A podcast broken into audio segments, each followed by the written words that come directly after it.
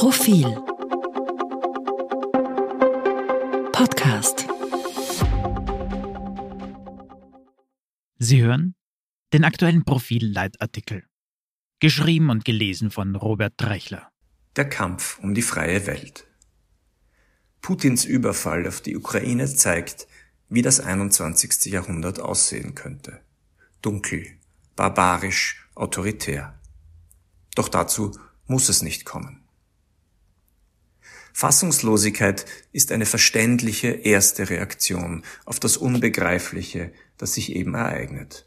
Ein brutaler Angriffskrieg in Europa, gerechtfertigt mit den fadenscheinigsten Begründungen.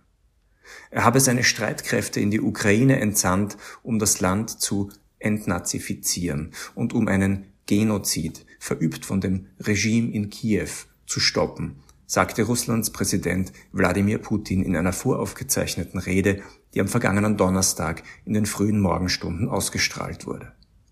Selten war Unsinn so widerlich und gleichzeitig folgenschwer. Entnazifizieren? Die Ukraine ist das einzige Land der Welt mit Ausnahme Israels, dessen Staats- und Regierungschef beide Juden sind.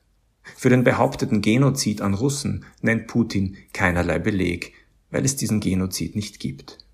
Putins Kriegsgründe werden in der langen Geschichte der Angriffskriege einen ehrlosen Platz unter den absurdesten Vorwänden bekommen. Wladimir Putin hat den Krieg, den wir aus Europa verbannt glaubten, wieder auf unseren Kontinent gebracht. Die Toten, das Leid, den Schaden hat er zu verantworten. Der Westen wird ihn dafür hoffentlich bezahlen lassen und ihn ab jetzt als den behandeln, der er ist. Ein Verbrecher. Doch der Krieg Russlands gegen die Ukraine ist nicht nur ein schreckliches, singuläres Ereignis, verschuldet von einem einzelnen rücksichtslosen Machtpolitiker. Er eröffnet uns einen Blick auf das 21. Jahrhundert, wie wir es lieber nicht sehen würden. Betrachten wir die Welt für einen Moment so wie Wladimir Putin, als er im vergangenen November entschied, seine Truppen entlang der ukrainischen Grenze zu stationieren und eine Eskalation einzuleiten, an deren Ende der unausweichliche Krieg stand. Lange schon war ihm die Entwicklung der Ukraine weg von Moskau und hin zu einem westlichen demokratischen Staat ein Dorn im Auge. Warum aber beschloss er gerade jetzt, mittels Androhung militärischer Gewalt einen Erpressungsversuch gegen die Ukraine und die NATO zu unternehmen und schließlich, vergangenen Donnerstag früh, seine Drohung wahrzumachen? Die Antwort? Putin schätzt den Westen, zuvorderst die USA, als schwach ein. Er war sicher, dass die militärische Übermacht der USA nicht zum Einsatz kommen würde und dass Russland sowohl dem politischen als auch dem wirtschaftlichen Druck standhalten werde. Also schlug er zu. Die Frage ist nun, behält Putin recht? Verabschieden wir uns zunächst endgültig vom 20. Jahrhundert, das mit gutem Grund das American Century genannt wurde. Während des Kalten Krieges wurde den Vereinigten Staaten die Rolle der Weltmacht Nummer eins zwar von der Sowjetunion streitig gemacht, doch ihre Überlegenheit war auch damals deutlich. Und mit dem Zerfall des kommunistischen Einparteienstaates blieb Amerika schließlich als einzige Supermacht übrig. Ein wichtiges Element des amerikanischen Jahrhunderts war die Pax Americana. Unter der Vorherrschaft der USA breitete sich das, was man westliche Werte nennt, individuelle Freiheit, liberale Demokratie, Marktwirtschaft aus, wiewohl Washington aus machtpolitischen Gründen selbst immer wieder gegen diese Werte verstieß und auch diktatorische Regime stützte. Entscheidend war für alle Staaten, dass es wenig ratsam war, gegen den Willen der militärisch, technologisch und wirtschaftlich überlegenen Supermacht zu agieren. Insgesamt entwickelte sich die Welt in dieser Ära, trotz aller dunklen Flecken, zum Positiven. Die unabhängige Nichtregierungsorganisation Freedom House, die jährlich den Zustand der globalen Demokratie erhebt, listete im Jahr 2005 89 freie Staaten auf, dazu weitere 58 teilweise freie und 45 unfreie. Seither geht es allerdings bergab. 15 Jahre in Folge sinkt die Zahl der freien Demokratien laut Freedom House. Und die unfreien Regime werden immer mehr. Für das Jahr 2020 erhob die Economist Intelligence Unit, ein Unternehmen der britischen Economist-Gruppe, dass 70 Prozent aller Staaten weniger demokratisch waren als im Jahr zuvor. Die Welt erlebt einen drastischen Anstieg autoritärer Regierungen. Doch nicht nur das. Mit China verfügen diese Regime über einen Leuchtturm, wie es einst die USA für die freie Welt gewesen sind. Ehe Putin gegen die Ukraine losschlug, traf er am 4. Februar bei den Olympischen Spielen in Peking Chinas Machthaber Xi Jinping. Und entgegen ihrer Doktrin, jegliche Einmischung in die Angelegenheiten anderer Staaten zu verurteilen, sieht die chinesische Führung keine Invasion Russlands, sondern alle Schuld bei den USA. Damit ist auch klar, dass Peking Moskau wirtschaftlich die Stange halten wird. China ist der Leader of the Unfree World. Wir sind spätestens jetzt in der multipolaren Welt angekommen, über deren Entstehung sich viele kluge Leute schon lange den Kopf zerbrochen haben. Allerdings klang die Verteilung der Macht auf mehrere Zentren oft nach einer gar nicht mal so unattraktiven Art von gesundem Pluralismus. Nun aber zeigt sich eine ganz andere, schaurige Version der Multipolarität. Autoritarismus breitet sich aus, und wer sich mit diesem informellen Block unter der ebenso informellen Führung Chinas arrangiert, kann den Westen, die Demokratie, das Völkerrecht und auch die einstige militärische Abschreckung ignorieren und das Faustrecht ausüben. Das 21. Jahrhundert werde wohl ein dunkles Jahrhundert, befürchtet New York Times Kommentator David Brooks. In diesem düsteren Zeitalter, das nun anzubrechen scheint, stehen einander die freie demokratische Welt und die unfreie autoritäre Welt feindlich gegenüber.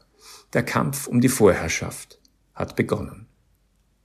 Sind wir auf diese Auseinandersetzung vorbereitet? Wir müssen eingestehen, dass die USA und Europa seit einigen Jahren kein besonders nachahmenswertes Bild der Demokratie abgegeben haben. Große Teile der Gesellschaft misstrauen den staatlichen Institutionen und wenden sich autoritären Denkmustern und zerstörerischen politischen Kräften zu. Die Verteidiger der Demokratie wiederum erweisen sich selbst oft als debattenunfähig. Das Ergebnis ist allzu oft eine gespaltene, jedem Konsens abgeneigte Bevölkerung, die Krisen verschleppt und verschlimmert, anstatt sie zu lösen. Dazu kommt über die Jahre wirtschaftliche Stagnation und daraus resultierend Frust statt Dynamik. Als Folge davon sind sowohl die USA als auch die EU auf destruktive Art mit sich selbst beschäftigt. In einer Mischung aus Ressentiment und diffuser Rebellion werden Politiker auf demokratischem Weg in höchste Ämter gewählt, die selbst mit der Demokratie auf Kriegsfuß stehen. Donald Trump taugt als prototypisches Beispiel, aber er ist nicht der Einzige. Willig lassen sich weite Teile der Bevölkerung dazu manipulieren, abstrusen Verschwörungstheorien anzuhängen. Bürgerrechte, die nirgendwo so ausgeprägt sind wie im freien Westen, werden ausgerechnet hier bestritten. Wegen der gesetzlichen Vorschrift einer Schutzimpfung gegen das Coronavirus wird die Behauptung verbreitet, es herrschen diktatorische Zustände. Die dumpfe Grundstimmung nach innen paart sich mit Mutlosigkeit nach außen.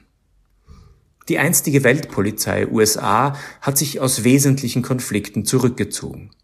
2013 setzte der syrische Diktator Bashar al-Assad Giftgas ein und überschritt damit die rote Linie, die US-Präsident Barack Obama gezogen hatte.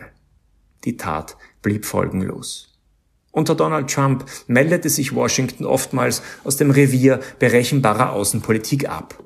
Und der aktuelle US-Präsident Joe Biden hat Afghanistan den Taliban überlassen. All das sind Puzzleteile, die ein Weltbild ergeben, in dem Männer wie Putin und Xi zu Leitfiguren einer neuen, alten Rücksichtslosigkeit aufsteigen. Putin ist zur Stunde dabei, den Staat Ukraine zu zerstören und ihn zu einer russischen Kolonie umzufunktionieren. Bald könnte Xi dasselbe mit Taiwan anstellen.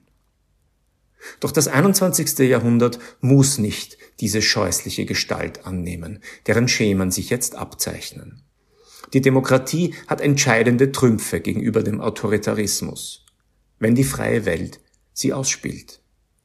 Als erstes wird sich in der Ukraine selbst zeigen, welchen Widerstand die Ukrainerinnen und Ukrainer gegenüber der Unterwerfung unter Putins Herrschaft leisten werden. Nicht militärischen Widerstand, sondern zivilen, falls eine pro-russische Marionettenregierung eingesetzt wird, um das Land zu regieren.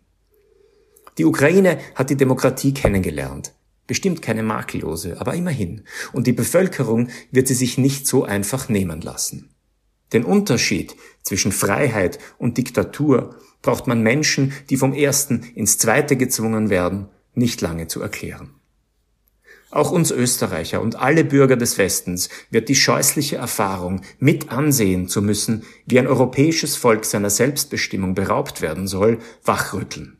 Traurig, dass dies nötig ist, aber wichtig, dass wir vor Augen geführt bekommen, was wir an der Demokratie und unseren Bürgerrechten haben, die immer öfter in Zweifel gezogen werden. Demokratie wird im 21. Jahrhundert nicht mehr so einfach zu kriegen und zu verbreiten sein.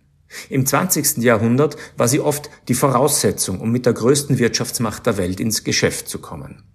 Heute winkt Peking mit dem sagenhaften Investitionsvolumen der neuen Seidenstraße und autoritäre Verhältnisse stehen lukrativen Deals nicht im Weg, im Gegenteil. Glücklicherweise hat die Autokratie einen inhärenten Haken. Autokraten sind, weil sie ohne Opposition, ohne politischen Wechsel und damit ohne Kontrolle und Gegengewicht agieren, fehleranfällig, rücksichtslos und deshalb am Ende verhasst. Das allein verhilft der Freiheit jedoch noch nicht zum Sieg. Sind wir bereit, uns für die Demokratie auf der Welt einzusetzen und Opfer zu bringen? Das beginnt gerade jetzt mit den Sanktionen gegen Russland. Wie lange werden wir sie tragen, wenn der unerwünschte Nebeneffekt steigender Energiepreise und damit einhergehender Inflation unseren Alltag belastet? Ein halbes Jahr? Ein ganzes? Oder doch so lange, bis die Ukraine wieder frei ist? War es klug, ein Land wie Afghanistan fallen zu lassen, weil sich der erwünschte Erfolg nicht einstellte? Wäre es nicht doch sinnvoller, die harte Arbeit der Demokratisierung mit besseren Mitteln fortzusetzen, anstatt der Welt vor Augen zu führen, dass die freie Welt am Ende doch das Interesse verliert? Der Kampf der Demokratie gegen die Autokratie wird mühsam, kostspielig und opferreich. Wir müssen ihn gewinnen. Es steht viel auf dem Spiel. Jetzt die Ukraine. Bald noch mehr.